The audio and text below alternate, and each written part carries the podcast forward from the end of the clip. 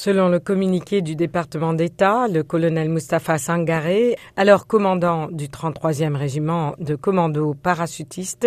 et le major Lassiné Togola, commandant par intérim du bataillon autonome des forces spéciales, ont été responsables des éléments qui ont mené l'opération Amoura.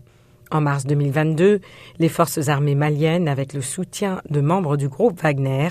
ont mené une opération militaire à Moura qui a fait plus de 500 morts, selon le Bureau des droits de l'homme des Nations unies.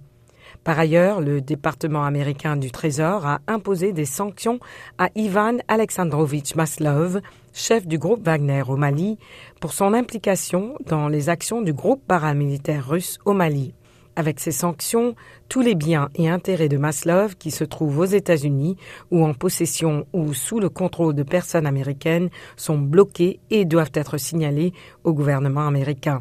Le chef du groupe Wagner, Yevgeny Prigozhin, est lui-même sous sanction des États-Unis, du Royaume-Uni, de l'Union européenne et du Canada.